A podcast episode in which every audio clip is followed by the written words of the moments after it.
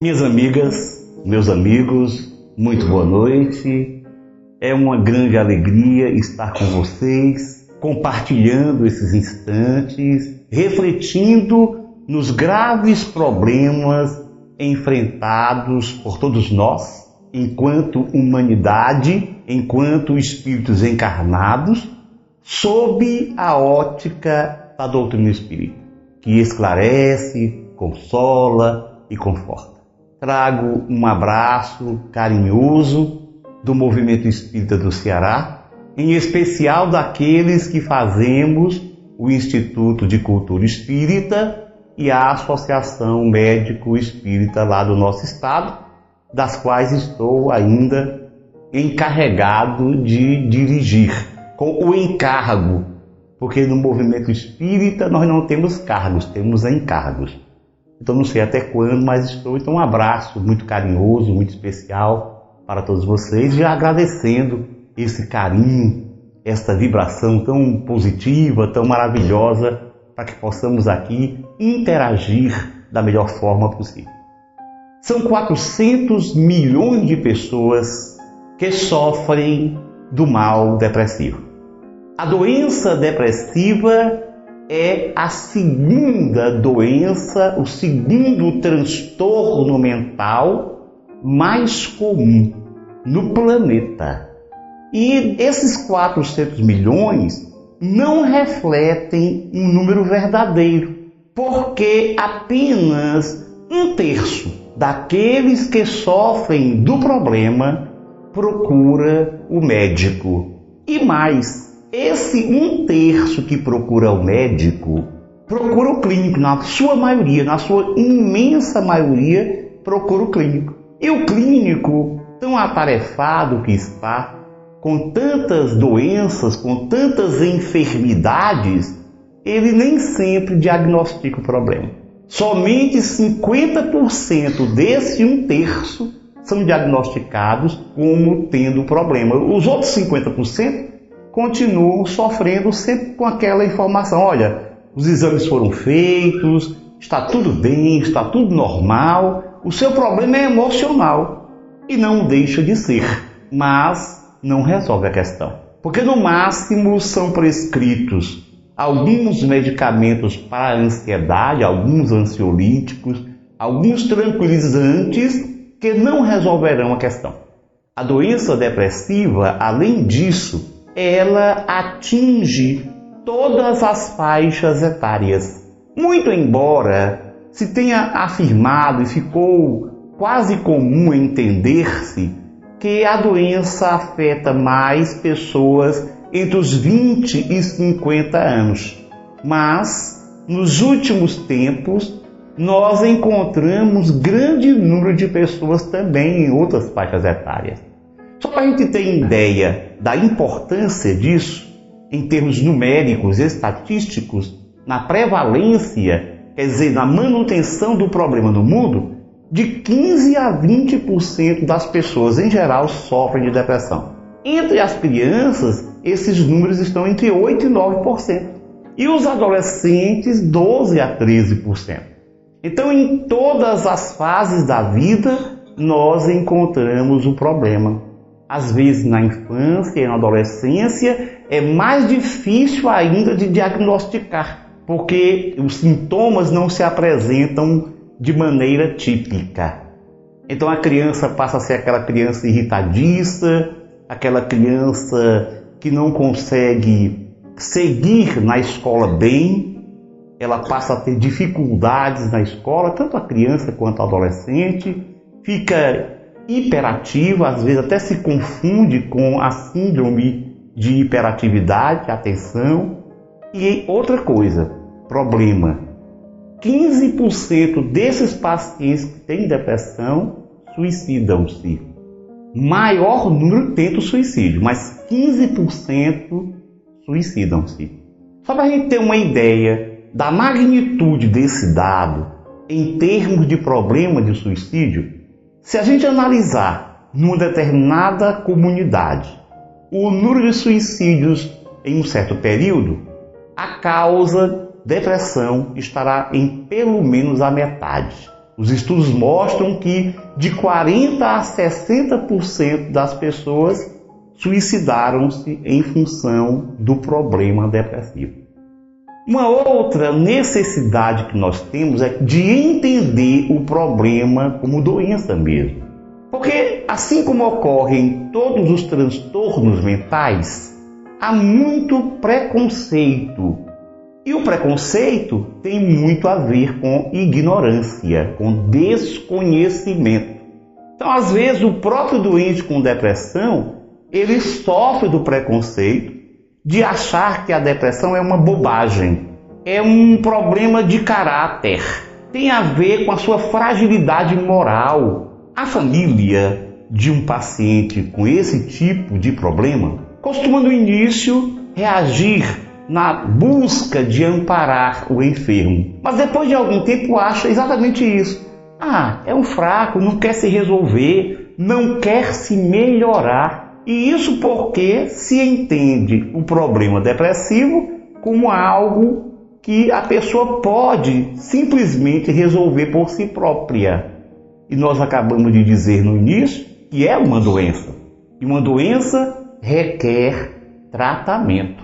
Não dá, exceto em quadros muito leves de depressão, que ainda se pode reagir e positivamente e impedir que a doença continue, mas de um modo geral, toda pessoa que tem o diagnóstico de depressão precisa ser acompanhada, precisa de uma terapêutica, como nós veremos ao final da nossa explanação. Então, a doença depressiva é de fato um problema de saúde pública no mundo inteiro. Não escolhe situação social, cultural, não escolhe.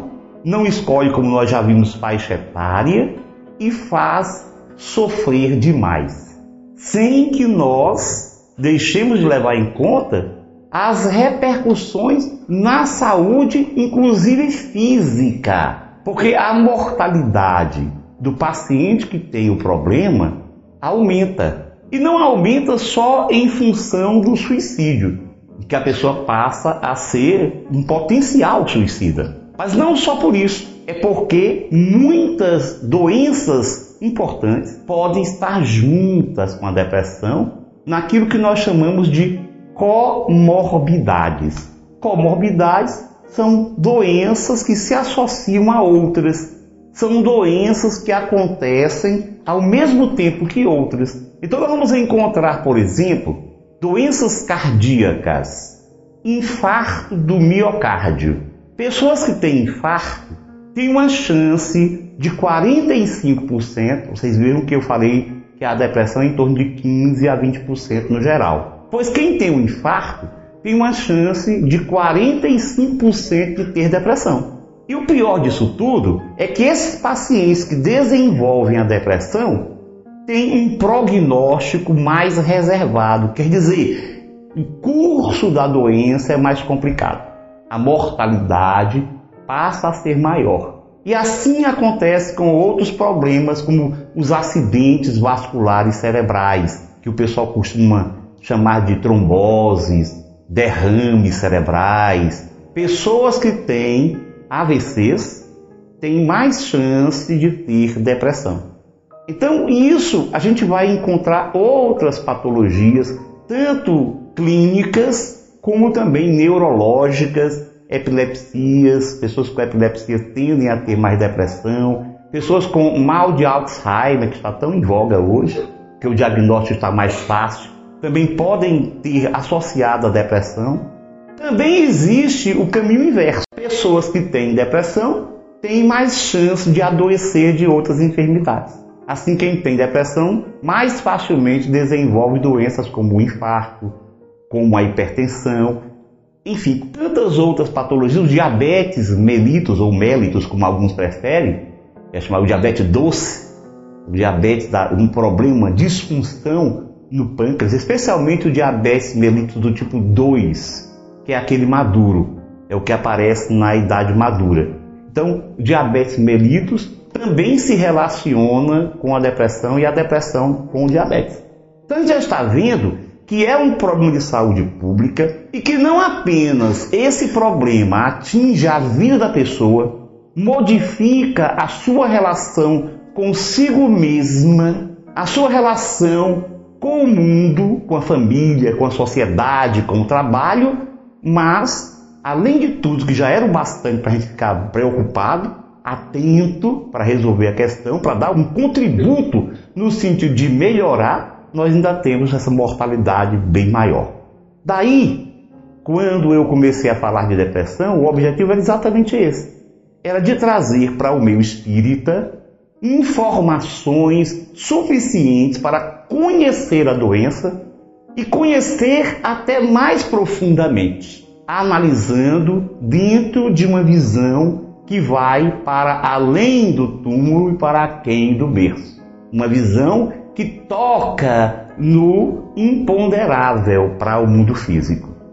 Uma das questões que sempre surgem é por que, que a pessoa adoece de depressão?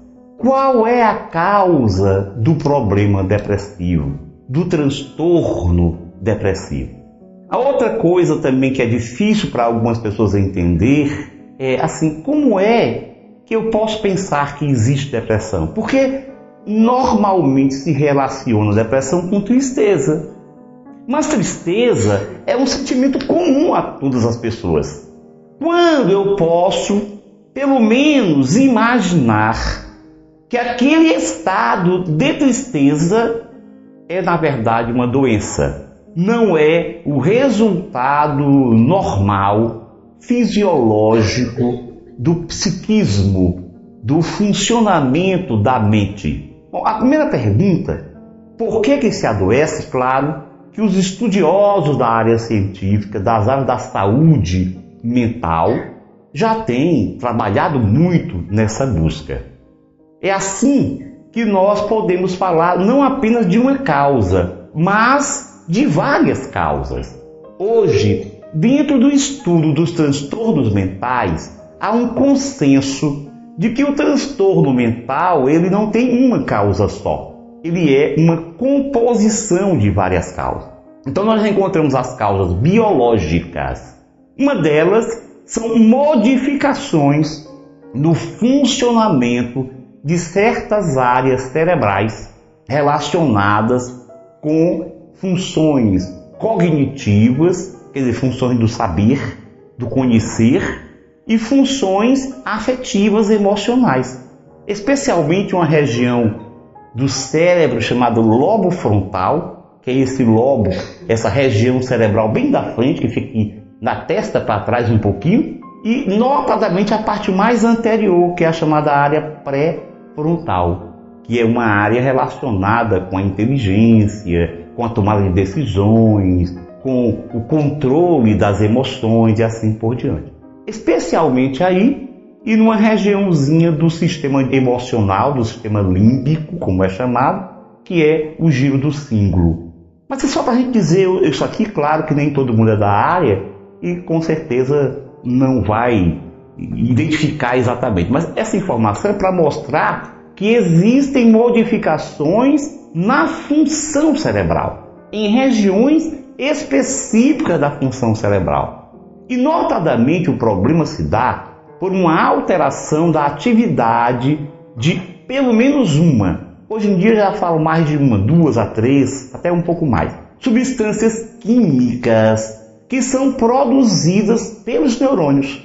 Vocês que já estudaram biologia lembram que o neurônio é a célula do tecido nervoso, do sistema nervoso, e que o neurônio mesmo produz algumas substâncias para que o impulso nervoso, que é o impulso elétrico, caminhe de neurônio para neurônio, levando as informações e promovendo as modificações que vão se fazer perceptíveis, como sensações, como movimentos, como a expressão dos sentimentos, a expressão das emoções, tudo isso é expresso no corpo físico e é expresso através do sistema nervoso. Então, essas substâncias chamadas de neurotransmissores, o cérebro, os neurônios, produzem vários tipos. A que está mais implicada com a depressão é uma moléculazinha chamada de serotonina. apesar de que outras também já são implicadas no problema, como o caso da noradrenalina e como o caso da dopamina. Mas a principal é a serotonina. O que ocorre nesses pacientes com depressão é que existe uma diminuição da atividade da serotonina nessas áreas que eu falei do cérebro. Então já foi identificado através de várias formas, de vários estudos, já se identificou essa redução da atividade. Isso leva a uma modificação do humor. Por isso que o transtorno depressivo está classificado dentro dos transtornos mentais como sendo um transtorno afetivo, um transtorno do humor. O humor é o tônus afetivo de cada um.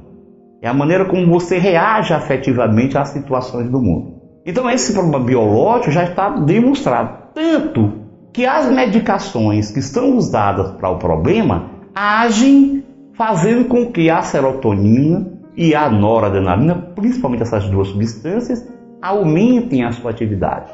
Que haja uma melhora da atividade dessas substâncias no cérebro, os chamados antidepressivos. Agora pergunta: e por que, que nós temos essas modificações. Sabe-se que existe um componente hereditário. Então, famílias que têm alguém com depressão costumam ter mais chance de ter depressão do que a população em geral. Vocês lembram que eu falei que a prevalência da depressão é em torno de 15 a 20%? Pois, se nós pegarmos, por exemplo, gêmeos univitelinos, foram feitos estudos, vocês lembram que os gêmeos univitelinos têm o mesmo padrão genético. Se você pegar, se um deles tiver depressão, o outro passa a ter uma chance de desenvolver o problema de 50% a 80%. Então você já começa a perceber que é um número muitas vezes maior do que aquele encontrado na população em geral. E também se eu pegar pessoas de primeiro grau, onde alguém da família tem depressão, passam a ter 25% de chance de ter a doença. Então isso fica demonstrado que há uma razão hereditária de um modo geral, é um problema hereditário. Além da causa biológica, nós temos as causas psicológicas. Cada uma das escolas da psicologia aborda o problema, tenta entender o que é que determina a depressão. Freud, o pai da psicanálise, em um trabalho publicado no ano de 1917, o principal trabalho que ele aborda a depressão a trabalho que ele chamou de luto e melancolia. Ele ensina, ele entende que a depressão é o resultado de uma perda e a pessoa entra naturalmente no estado psíquico de luto, mas como ela tem uma disposição, olha só, o Freud, ele faz muito isso na sua teoria. Ele dá sempre ideias que estão sendo demonstradas hoje em relação à anatomia, à hereditariedade. Ele diz assim, essas pessoas, quando perdem um ente querido, uma situação importante na vida, entram no luto psicológico. Por quê?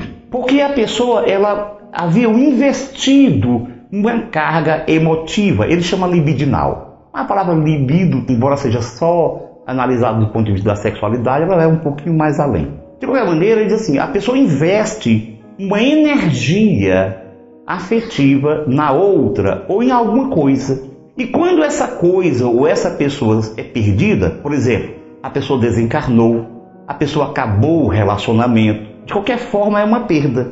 Então ela tem uma reação psíquica de luto, que ele chama de luto, o luto psicológico. Esse luto é uma tentativa de readaptar-se à situação da perda. Todos nós fazemos assim. Quando nós perdemos algo de valor, nós ficamos tristes por um tempo. Então nós entramos no luto psicológico. O objetivo do luto é levar a pessoa a reinvestir essas energias em outra coisa. Pode ser em outra pessoa, pode ser em uma atividade, pode ser, enfim. Ela vai reinvestir. Mas o paciente com depressão, ele não consegue fazer isso. Ele se mantém em luto por um tempo muito maior. E é isso que o Freud chamava de melancolia o termo que ele usava era o termo melancolia. Então, a melancolia é um luto patológico, é um luto enfermado. É quando a pessoa não consegue resolver o problema, reinvestir essas energias libidinais de outra forma. Tem um psicanalista aqui de São Paulo, fala Bela, que ele diz que a pessoa joga essa energia para o ego. Ela não investe em outra coisa exterior. E isso finda por levar ao adoecimento. Ou uma outra discípula de Freud, também austríaca como ele, Melanie Klein, que foi discípula e depois criou uma escola própria, apesar de manter as bases da psicanálise, ela acredita que tem a ver com a agressividade. Porque o Freud lembra, e é verdade, que o paciente com depressão, ele tem dificuldade em amar. Ele não consegue amar como deveria. E começa com a dificuldade de se amar.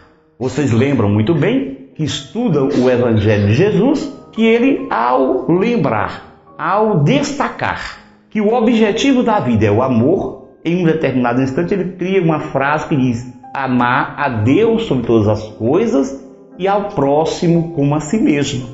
Nessa frase, que às vezes as pessoas olham assim rapidamente e não conseguem perceber, ele diz claramente o seguinte: que para que a gente possa amar a Deus, é preciso saber amar o próximo. E para amar o próximo é preciso se amar. Se amar não é egoísmo, é se compreender como tal como espírito, como um ser que transcende com valores a serem construídos para a sua felicidade. Então, o Freud já identifica a depressão como um distúrbio do amor, uma dificuldade, uma incapacidade de amar. A Melanie Klein relaciona a depressão com a agressividade. Ela diz: é um círculo. A pessoa é agressiva, sente-se culpada e entra em depressão. De qualquer maneira, nós vamos encontrar uma causa psicológica. Antigamente, quando se classificava a depressão nesse sentido, se falava de depressão endógena, que era a depressão biológica, que era do próprio indivíduo, se falava de depressão reativa, que era uma depressão resultante de alguma coisa que a pessoa perdeu. Hoje essa classificação já não se usa mais, apesar de que vez ou outra alguém da área ainda resgata e fala de ah, é uma depressão endógena quando o fator biológico é mais destacável. Mas a tendência hoje é imaginar que existe uma composição desses fatores. Pode acontecer de um deles ser mais destacável naquele momento para aquela pessoa, mas todos estão presentes. Temos os fatores socioculturais, Levou-se um tempo para se aceitar. Mas é isso que explica, por exemplo, o fato de nós termos tido um avanço, um aumento descomunal dos casos de depressão. É porque as situações que nós vivemos no dia a dia, no cotidiano, a vida contemporânea, ela exige de nós alguns comportamentos que nos agridem. Nós temos sempre que ser vitoriosos. Nós somos cobrados o tempo todo e ser vitorioso tem que ser no estilo que é aceito pela sociedade. Nós vivemos uma onda de violência crescente. Estamos sempre assustados, o estresse cada vez maior, desemprego, tudo isso acaba por ser um fator, no mínimo um fator que favorece o adoecer. Você imagina, uma pessoa com um problema traz uma tendência à doença, como pensava o Freud. Traz uma tendência, ele tem um fator biológico. Diante de uma situação psicológica negativa e de uma sociedade com essas características, ela tem muito mais chance de adoecer. E eu afirmo no meu livro Depressão, Doença da Alma, que nós ainda temos as causas espirituais. Ou digo mais, fundamentalmente a depressão tem causa espiritual. E alguém podia falar assim: puxa, você já está exagerando um pouco? Porque afinal de contas já tem três tipos de causas para o problema. Você ainda quer colocar mais um? Não seria demais? Em verdade, a causa espiritual é que nos leva às causas outras. Porque alguém podia dizer: já está determinado que existe uma predisposição biológica, uma hereditariedade para a doença, mas aí eu pergunto: de onde vem a hereditariedade? Alguém, ah, dos meus pais. Sim, em termos de genes objetivos.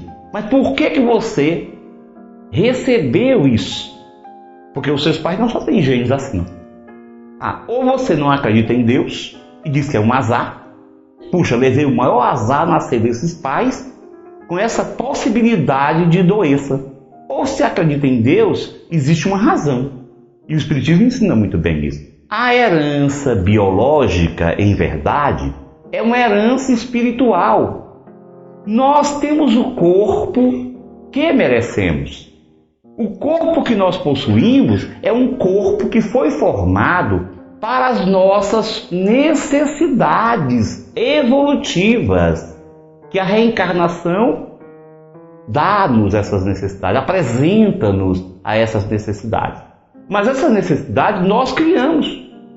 Então, quando no passado nós tivemos comportamentos negativos, comportamentos que agrediram a lei natural, há uma reação energética no nosso corpo espiritual. Todos nós sabemos que o Espiritismo fala-nos que o ser humano é uma trindade. É espírito em essência, tem um corpo físico e ligando o espírito que ele é ao corpo que ele tem, apresenta um corpo energético, um corpo fluídico, que é chamado de perispírito. Pois esse perispírito, ele sendo responsivo ao pensamento e ao sentimento, quer dizer, ele se modifica de acordo com o que nós pensamos e o que nós sentimos. Ao reagirmos de maneira agressora, ao infringirmos a lei natural, lei essa que foi criada para nos levar, para nos conduzir à felicidade, ao agredirmos essa lei, o nosso corpo espiritual registra essas agressões e se modifica vibratorialmente. Como esse corpo espiritual é, no dizer do Dr. Hernani Guimarães Andrade, que morou aqui em Bauru muitos anos, desencarnou há poucos anos atrás, era mineiro na verdade, mas morou muitos anos aqui em São Paulo, em Bauru. No dizer dele, ele usou um termo chamado modelo organizador biológico, o MOB, que é uma função do perispírito. Esse termo ele criou para falar da função que o perispírito gerencia a criação do novo corpo físico quando nós vamos reencarnar. Agora você imagina, se o perispírito está modificado em determinadas áreas, ao se aproximar do material genético do espermatozoide que contém material genético e vai haver a formação do corpo, ele por sintonia, por afinidade, ele vai relacionar-se com aquele material genético onde há alterações que vão se projetar no corpo físico. Então a pessoa nasce com uma predisposição a essa ou aquela doença.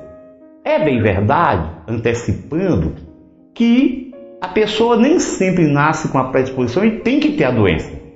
Porque a misericórdia divina é imensa. Agora, da maneira que nós reagimos a situações e problemas no dia a dia, a doença pode aparecer.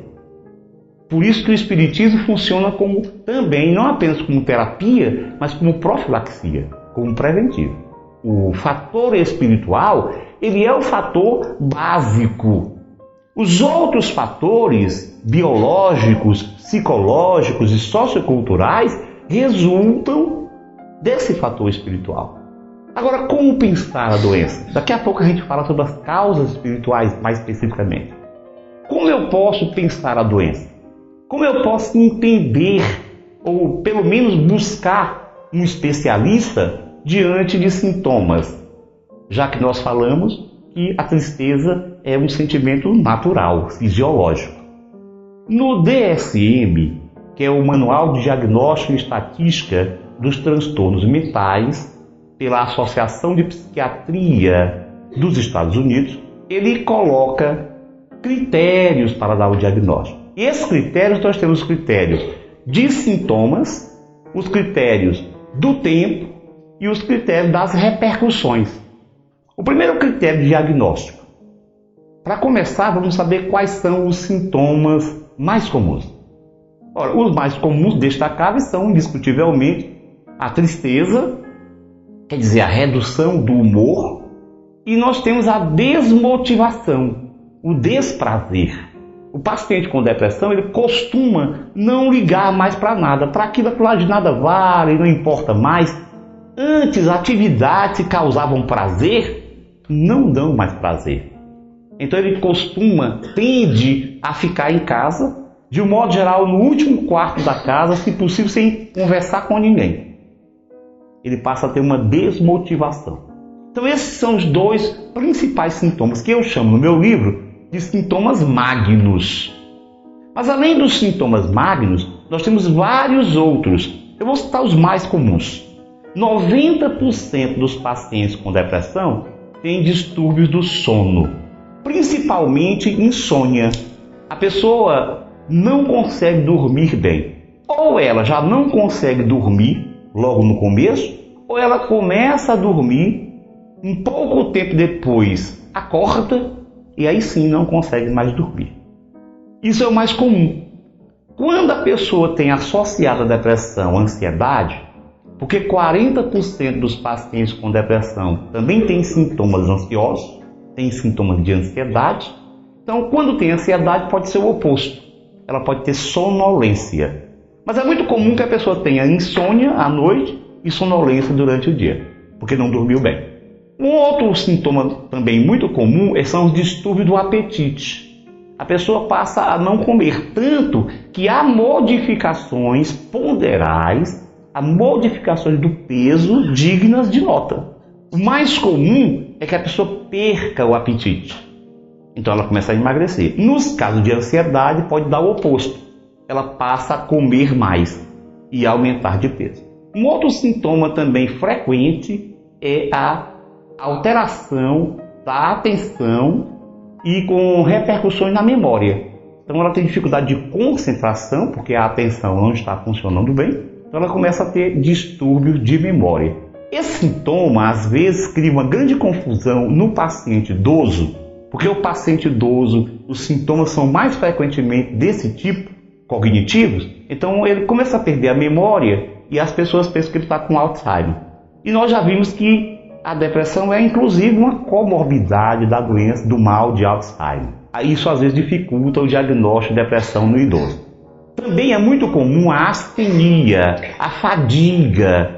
A pessoa se sente como se estivesse desvitalizada, desenergizada, não tem forças para fazer o que deve. É também um outro sintoma. Diminuição da autoestima. A pessoa não se gosta, ela se acha sem graça ela se acha incapaz para tudo. Às vezes, ela deixa o emprego, porque começa a ter repercussão no emprego, a doença, e ela diz: Eu não sou capaz, e deixa o emprego, perde o emprego, porque ela mesma resolveu sair por se achar sem graça, incapaz de realizações. O Freud achava esse, naquele trabalho que eu falei para vocês, ele achava esse sinal muito importante. Ele dizia assim: Paciente que entra em luto normal não tem redução da autoestima. O paciente com melancolia tem redução da autoestima. Então, esse é um outro sintoma muito frequente. Também nós encontramos distúrbios da libido. 37% das pessoas têm uma redução da libido. Isso acaba implicando na relação conjugal, quando essa pessoa é casada. E vocês sabem que a gente que trabalha na clínica recebe com alguma frequência casais que vão procurar o médico porque o outro está com a libido diminuída. As mulheres têm mais depressão do que o homem, duas vezes mais, mas os homens suicidam-se mais, quatro vezes mais. São quatro suicídios no homem para uma mulher, mas as mulheres têm mais depressão do que os homens. Então é muito comum que chegue o marido, doutor, essa mulher não quer mais nada e tudo. Ou então a mulher falando do marido. Por quê? porque há uma redução da libido em 37% dos casos. Também nós vamos encontrar diminuição dos movimentos. A pessoa passa a não ter os mesmos, a mesma capacidade motora. Ela nem sempre consegue perceber isso. Mas quem lida com ela no dia a dia percebe que ela está mais lenta nas suas atividades. Então também é um sintoma muito presente nas pessoas que têm depressão. Vamos encontrar já em fases mais avançadas do problema o pensamento na morte. A pessoa começa a pensar na morte. No começo ela pensa com medo da morte. Mas depois de algum tempo, ela passa a se engraçar com a morte e passa a apresentar uma ideação suicida. Muitos desses pacientes, quando vão para o médico, já tive a oportunidade de recebê-los, eles falam, doutor, eu planejei a morte. Eles planejam com todos os detalhes a sua morte. Porque eles dizem assim, olha, se eu fosse dormir hoje e morresse, para mim seria o melhor negócio. Então esses são os principais sintomas. Nós teríamos para falar, por exemplo, sintomas somáticos, que nem todo mundo consegue expressar o problema do ponto de vista cognitivo afetivo. Às vezes a pessoa expressa o problema fisicamente. Então os sintomas são somáticos, são do corpo. E aí tem vários sintomas. Dores de cabeça, palpitações, sudorese, dormências, enfim. Sintomas muito variados. Por isso que eu falei que o clínico, quando recebe, ele tem que ter cuidado, porque o paciente vai mostrar, muitos pacientes mostram sintomas físicos para o médico. E o médico vai examinar, está tudo normal, de um modo geral, não sei quando se transforma numa comorbidade, faz os exames está tudo certo. E olha, o seu problema é emocional. Então também são muito comuns sintomas físicos. E como dar o diagnóstico? É preciso ter todos os sintomas? Nós vimos que não. Eu já falei que os distúrbios do sono são 90% dos pacientes que apresentam, que a redução da libido 37% dos pacientes que apresentam. Claro que nem todo paciente com depressão tem todos esses sintomas. Como pensar então? Do ponto de vista de sintomas, nós temos que levar em conta o paciente tem pelo menos um dos sintomas magnos, vocês lembram? Redução do humor, né, tristeza, e desmotivação. Tem pelo menos um destes. E mais três ou quatro dos outros sintomas. Fazendo um total de cinco sintomas. Se tiver os dois magnos, três dos outros. Se tiver só um dos sintomas magnos, quatro dos outros. Então, esse é o critério sintomático. O critério de tempo é que você tem esses sintomas o tempo todo, quer dizer, quase todo dia, quase o dia todo, durante pelo menos duas semanas. Se a doença, se esses sintomas estão se repetindo há pelo menos duas semanas, já se pode pensar em depressão, em transtorno depressivo. E a outro critério é o critério de repercussão. Se começa a repercutir na sua vida, no seu dia a dia, porque a depressão leve, a gente chama episódio depressivo quando a pessoa está tendo problema pela primeira vez. Tem um episódio depressivo. Se ela já teve outra vez, pelo menos uma outra vez, a gente diz que ela tem um transtorno depressivo. Esses transtornos, esses episódios podem ser leves, moderados, graves e com sintomas psicóticos. O leve é quando a pessoa já não começa, por exemplo, a produzir no seu trabalho o mesmo que fazia antes, mas ela se esforça para resolver a questão. De tal maneira que, embora ela não esteja mais produzindo do mesmo jeito, que a doença já esteja interferindo no dia a dia, mas ainda não é de tal monta que isso repercuta muito profundamente. Esses são os quadros leves. Os quadros moderados, a pessoa já realmente, francamente, ela não consegue mais dar conta das suas obrigações. Então começa a haver uma modificação negativa, uma repercussão negativa do problema nas suas relações com a família, com a sociedade e especialmente com o trabalho. Nos casos graves, a pessoa começa além dos sintomas outros, claro que quanto mais grave vai ficando o problema, maior número de sintomas vão aparecendo, elas costumam associar o pensamento de ideação suicida a pensar em morte. E logo o risco de suicídio aumenta. E nos casos de com sintomas psicóticos, graves como sintomas psicóticos, a pessoa passa além dos sintomas a apresentar, por exemplo, é, delírios. Os delírios são distúrbios do pensamento que impede a pessoa de fazer uma diferença do que está acontecendo embora ela fique consciente, ela esteja consciente, porque a depressão, a pessoa não perde a consciência, como ocorre, por exemplo, em outros transtornos mentais, do tipo esquizofrenia, em que a pessoa não consegue manter a consciência. Ela entra em crise e ela perde o controle. Na depressão não se perde. Mas eu digo que quem tem depressão vê o mundo com óculos escuros. Tudo é empanado, tudo não tem sentido, nada tem graça. A pessoa faz assim. Então, no caso com sintomas psicóticos, ela passa a ter esse tipo de alteração. Além de ela apresentar os delírios, de não saber fazer a diferença bem entre as coisas, o que, o que é positivo, o que está acontecendo, o que é realidade o que não é realidade. Então ela tem especialmente delírios de culpa, que é um outro sintoma que eu não falei, mas muito comum. Sentimento de culpa.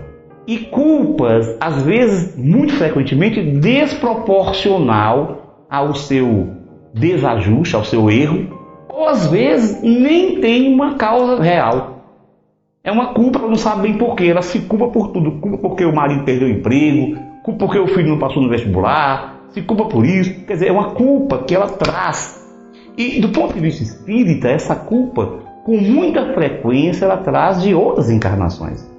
É uma culpa presente no seu inconsciente e que pode se tornar real diante de situações que relacionem-se com o passado, que de alguma maneira tragam esse passado de volta. Então ela passa a ter uma culpa, além do aceitável, arrependimento é positivo, mas culpa é negativa, porque a pessoa fica simplesmente presa no monoideísmo de culpa e não consegue avançar, não consegue resolver a questão. Então, o paciente desse caso ele tem alucinações, começa a ter distúrbio das percepções, alucinação é isso. Quer dizer, ele começa a ver o que não existe, a ouvir o que não existe, a sentir o que não existe. Esses são esses quadros mais graves dos transtornos psicóticos. Então, o diagnóstico é dado dessa forma. Mas a gente dizia que a causa básica é a espiritual. Toda essa sintomatologia, todos esses problemas têm por conta os distúrbios, a dificuldade do próprio espírito. Então, no meu livro, eu coloco como a causa principal a chamada imaturidade anímica. O que é a imaturidade? Alguém pode dizer assim, puxa, mas como é que é essa história? Imaturidade da alma. Mas imagina, se fosse assim, muito tempo atrás a doença devia ser mais comum, porque a pessoa, o espírito era mais imaturo ainda. É porque é uma imaturidade se eu levar em conta a proporção, relação, o desenvolvimento da inteligência. Porque antes a pessoa não havia desenvolvido a inteligência num ponto que tivesse condições de fazer uma autoavaliação. E agora, como nós, espíritos encarnados nesse planeta, desenvolvemos a inteligência num nível bem satisfatório, bem razoável, chega um instante que a gente se vê e se percebe imaturo e vê os comportamentos morais que deixam a desejar. Então a pessoa reage, porque o egoísmo é comum entre nós. Então a pessoa reage e se autopune. Passa a cultivar o sentimento de culpa, mas esse sentimento de culpa é centrado no orgulho e no egoísmo. Porque todos nós trazemos no íntimo a certeza de que nós somos seres perfectíveis. Está em nós. Só que se o sujeito pensa materialistamente, ele vai pensar o quê? Imaginar o quê? Se ele é perfectível, ele é perfeito agora. Então eu sou maravilhoso. Cada um de nós acha assim a, a pessoa mais importante do universo. Tanto que a gente quer tudo pra gente, tudo tem que ser meu. Por que, que ele tem aquilo que eu não tenho? Mas o que é que ele tem de melhor do que eu para ter isso? É sempre o nosso discurso. Por quê? Porque o egoísmo está presente muito fortemente em nós. Quando a vida mostra-nos o espelho e ela faz isso, com maestria, mostra-nos nossa retratação no espelho, nós nos vemos deformados moralmente, porque temos a capacidade de julgar bem isso, nós nos revoltamos. Mas nos revoltamos contra nós mesmos, que pensamos assim: como é que eu, sendo essa coisa tão maravilhosa que sou, me permiti chegar a esse ponto? Então o sentimento de culpa se mantém o autoenvelhecimento, a autopunição, nós passamos a nos sabotar. É uma autossabotagem. Nós não nos permitimos ser felizes, porque não nos achamos merecedores disso. É um tribunal extremamente forte na nossa consciência, extremamente rigoroso na nossa consciência. Não é Deus que nos pune nada, nós que nos punimos. Então nós vamos ter essa imaturidade anímica ainda levando a uma dificuldade na nossa relação com os sentimentos, na manutenção de sentimentos negativos. Então, ódio, mágoa, ressentimento, inveja, ciúme, tristeza. Esses sentimentos negativos, eles adoecem.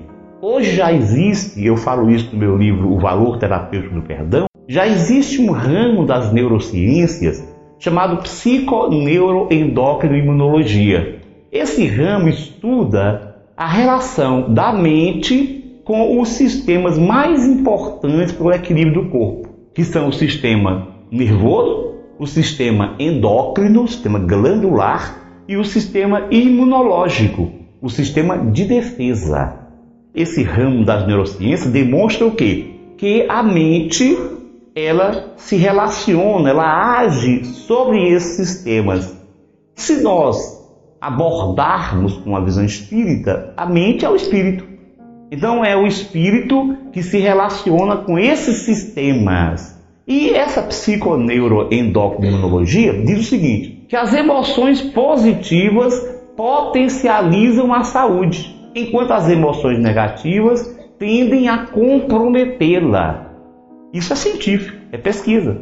Quer dizer, se nós mantivermos sensações positivas, o que, é que são as sensações positivas? São aquelas que causam bem-estar. O amor, o otimismo, a alegria, essas sensações que causam bem-estar são positivas. Se nós mantivermos normalmente a vida, na vida, emoções positivas ao longo do tempo, claro que nós ainda somos imperfeitos e não conseguimos manter isso sempre o tempo todo.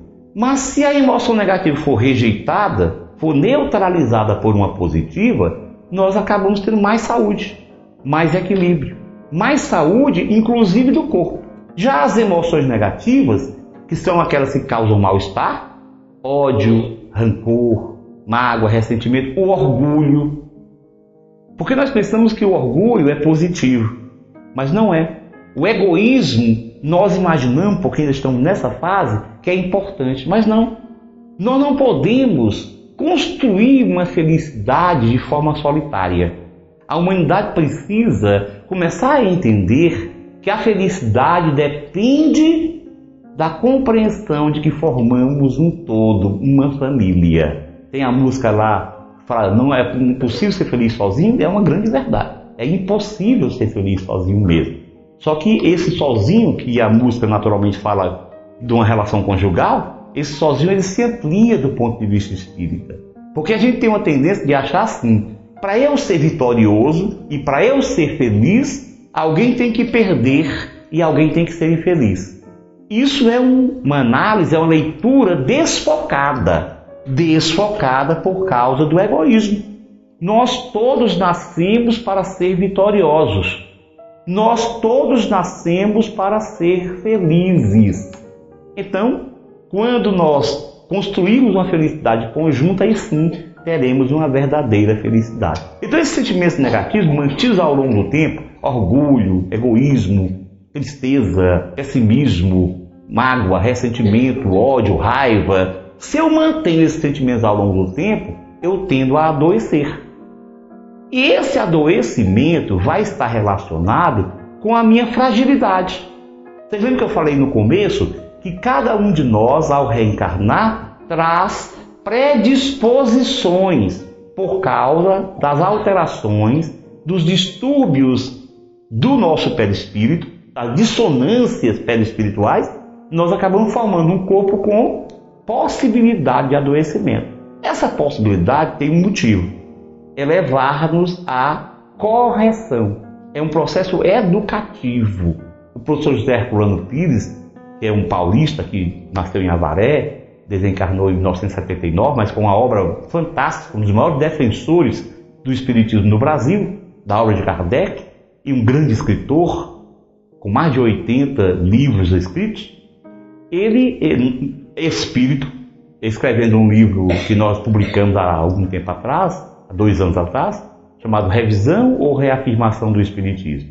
Então ele lembra que é exatamente essa questão do egoísmo que adoece, que nos leva ao desequilíbrio, ao descontrole. E a predisposição assim, e nos lembra também que a lei de causa e efeito, ela é educativa, ela não é punitiva. Então, se nós aprendêssemos sem precisar sofrer, estava bem. Não havia necessidade de sofrer. O sofrimento nós construímos para nós mesmos. Então, se a pessoa já tem uma predisposição a doenças X, por exemplo, a depressão, e mantém sentimentos negativos ao longo do tempo, ela vai acabar desenvolvendo um quadro depressivo. Então, esses são os distúrbios do sentimento, a incapacidade de gerenciar esse sentimento e a manutenção de sentimentos negativos. Além disso, nós encontramos também, além dessas dificuldades, os comportamentos equivocados, como por exemplo, viciações químicas, álcool, tabagismo e outras drogas, maconha. Essas drogas, elas se relacionam com depressão e com outros transtornos mentais. A Organização Mundial de Saúde, ao fazer um estudo sobre o problema das drogas, ela relaciona álcool com depressão, que é mais comum de se ver. Às vezes a pessoa tem depressão e bebe na tentativa de mascarar a depressão. Mas quem bebe cronicamente tem mais chance de ter depressão. O pior disso tudo é porque tanto a depressão quanto o alcoolismo favorecem ou desfavorecem ao suicídio levam ao suicídio. Mas até estudos com tabagismo, por exemplo, que muito pouca gente fala sobre isso, mostram uma relação do tabagismo com transtornos mentais e com a depressão. Pessoas que têm depressão tendem a fumar até iniciar, e pessoas que fumam normalmente desenvolvem transtornos mentais, inclusive depressão, o que dificulta dessas pessoas deixarem de fumar. Sem que falemos que as outras drogas podem fazer com que a doença que estava latente, só como uma predisposição, apareça. Então a gente já viu que os comportamentos equivocados, assim como os comportamentos sexuais equivocados, quer dizer, o sexo sem o objetivo de afeição, de afetividade, porque no ser humano o sexo não é só simplesmente prazer. O prazer é o estímulo para que se utilize a sexualidade de forma conveniente. E a forma conveniente é não apenas a reprodução, mas também a construção da afetividade, que é o que se tem feito muito pouco nos nossos dias. Então, esse uso inadvertido, esse uso egoísta da sexualidade, leva-nos a uma situação de vazio existencial com o tempo. E o vazio existencial adoece. Quem tem predisposição a ter o problema depressivo vai ter a doença depressiva. Hoje, os estudos estatísticos mostram que as pessoas solitárias adoecem muito mais do que as pessoas casadas. E tem mais, e morrem mais cedo, desencarnam mais cedo. Estão mostrando que essa lei de sociedade realmente ela está presente para nós. Além disso, nós vamos encontrar o distanciamento da missão, é uma outra causa espiritual. Todos nós, quando reencarnamos, nós nascemos com um planejamento que inclui expiações, quer dizer, correções, resgates do passado, provações, que são situações, como o próprio nome diz, de prova, para que a gente possa consolidar algumas virtudes que vimos desenvolvendo ao longo do tempo, e as missões. Todos nós temos uma missão. Claro que a nossa missão pode ser uma missão mais circunscrita, menor. Não uma missão como a de Jesus, mas sim, sempre temos uma missão que é a forma que nós temos. Os Espíritos falam isso na questão 132 do Livro dos Espíritos, quando ele pergunta sobre reencarnação. Eles dizem que além das provas da vida, nós temos também que colaborar, contribuir para o mundo. Então as nossas missões têm a ver com isso. Quando nós, chegando aqui no mundo físico, esquecendo o passado, nós nos envolvemos com as coisas unicamente materiais e abandonamos a missão, não é que nós, ah, mas eu não lembro. Não lembramos de maneira objetiva, mas sempre que saímos do corpo, nós lembramos. E trazemos uma espécie de sentimento íntimo da necessidade de realizar aquela atividade. Imagine o seguinte: imagine que a sua missão foi trabalhar com órfãos, por exemplo. Você vai ter sempre um gostinho, uma necessidade disso, mas vai sempre adiar. Não, agora eu não posso. Estou estudando só agora quando eu me formar. Quando você fala, agora eu não posso, eu não tenho tempo.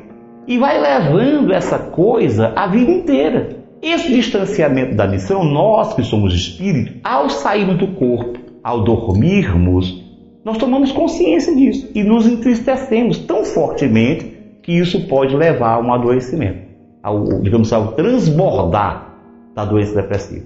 Além disso, os ecos reencarnatórios.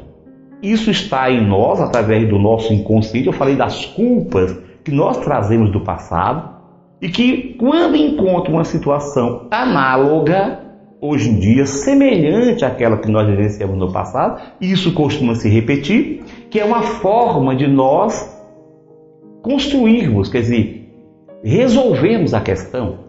Então, como nós trazemos a culpa no inconsciente, as vivências negativas do passado, isso acaba repercutindo no dia de hoje, se nós não estivermos bem preparados. Então, as causas espirituais, elas existem, as causas endógenas que eu falei, as causas do próprio espírito, as causas anímicas. Além do que, nós temos as causas exógenas, as causas espirituais exógenas, que são quadros, por exemplo, de assédio espiritual, o assédio espiritual é quando o espírito se aproxima da pessoa por afinidade. Ele se aproxima por afinidade, mas ele nem sempre continua ali, ele pode sair.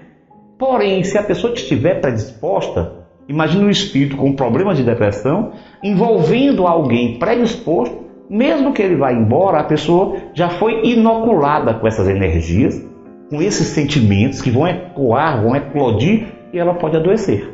Então é uma causa o assédio espiritual. O vampirismo são espíritos com depressão que acabam tendo muita relação de afinidade com a pessoa, às vezes até da família, e não sabem, não sabem que estão fazendo mal, mas tem afinidade com alguém da família, a pessoa é da mesma família, portanto tem um passado, muitas vezes semelhante, com predisposição ao problema, e esse espírito fica próximo daquela pessoa, às vezes que mais gosta. Nessa interação de mente, de pensamentos, de sentimentos e de energias, a outra pessoa poderá vir a adoecer de depressão, como de outras doenças. Então seria o vampirismo. Nós temos ainda a obsessão franca. Nesses casos, o espírito tem o objetivo de fazer sofrer. Ele tem por objetivo determinar o mal-estar. Então ele pode construir a doença depressiva. Então, no meu livro, eu mostro o seguinte: que nós podemos ter, podemos dividir, classificar a depressão ou a doença depressiva em transtorno depressivo anímico primário. É quando a pessoa adoece por conta unicamente dela. Imagina alguém que diante da separação de um ente querido reage tão negativamente que a doença acaba aparecendo ela acaba, ao invés de entrar no luto, como falava o Freud, adoecendo mesmo, tendo a doença mesmo, que vai demorar. Dependendo da pessoa, ela pode demorar até seis meses, um ano. Em 20% das pessoas, a depressão se torna crônica. A pessoa passa a vida inteira com a depressão. As outras têm ali seis meses, um ano, melhoram, depois de algum tempo voltam a ter e passam mais seis meses, assim por diante. Então, esse é o transtorno depressivo anímico primário. Nós temos o transtorno depressivo obsessivo primário, que é quando a pessoa adoece porque o espírito envolve essa pessoa, ou aproveitando a sua tendência, ele dispara a depressão, ele acaba envolvendo, interagindo, dispara a depressão, ou quando ele mesmo conduz a pessoa para a doença. Então, transtorno depressivo obsessivo primário. Mas o mais comum é que haja uma associação. O transtorno depressivo anímico primário, a pessoa acaba modificando o seu comportamento, seu pensamento, seus sentimentos, suas vibrações, e espíritos afins se aproximam dele e acabam fazendo que a doença. E o contrário, uma pessoa com o transtorno obsessivo primário, se ela demorar a tratar, ela acaba tendo repercussões tão importantes sobre a sua organização neural que acaba adoecendo fisicamente. Então, por isso que o mais comum é o transtorno depressivo misto. Logo, na casa espírita, a pessoa que busca, ela tem que se levar em consideração que o tratamento é misto. Como nós vimos as causas são mistas, então o tratamento para depressão tem que ser médico e medicamentoso, com médico com antidepressivo. Quero chamar a atenção que existe muito preconceito em relação aos antidepressivos. Eles não causam dependência química, a pessoa tem que tomar pelo menos por seis meses. Se for a primeira vez que tem depressão, se não tiver ninguém na família. Senão tem que tomar de um a dois anos. e às vezes, alguns casos, até mais tempo. O antidepressivo ele não causa dependência aqui, como por exemplo acontece com os ansiolíticos, os diazepams, os lorazepams, que o pessoal toma aí descontroladamente. Esses causam dependência química. Além da medicação, nós temos a psicoterapia. Só que normalmente a psicoterapia ela vem quando o paciente sai daquela crise, porque a psicoterapia necessita que a pessoa participe. Você vai ter a terapia comportamental, cognitivo-comportamental, a própria psicanálise, enfim. E nós temos o tratamento espiritual, que vai favorecer que a pessoa possa se conhecer, se melhorar e se transformar. De maneira que o Espiritismo colabora nesse caso, como uma terapia complementar. Não é uma terapia substitutiva, é uma terapia complementar que se associa às demais para facilitar a recuperação do enfermo. Mas além do viés terapêutico, onde nós encontramos a, na casa espírita a evangeloterapia, a fruterapia e a terapia desobsessiva, tão bem trabalhadas pelo centro espírita, nós vamos ter também, além de ser terapêutico, a casa espírita apresenta uma profilaxia, levando-nos a nos compreendermos como espíritos e a entendermos o significado da vida, muda completamente, ou favorece a que mudemos a nossa visão do mundo, mudemos a nossa maneira de ver as dificuldades e os problemas e possamos reagir positivamente de tal maneira que o Espiritismo, quando for bem sentido, quando for bem trabalhado em cada um de nós, ele simplesmente levará a um mundo de maior equilíbrio, de maior saúde e a depressão será um dos problemas a serem simplesmente riscados do mapa das nossas entidades nosológicas. Então, Espiritismo, com a sua filosofia, com a sua ciência, com o estímulo ao nosso comportamento moral, é para nós, indiscutivelmente, um instrumento terapêutico, tanto curativo quanto um instrumento terapêutico de prevenção para o nosso futuro. Muita paz a todos.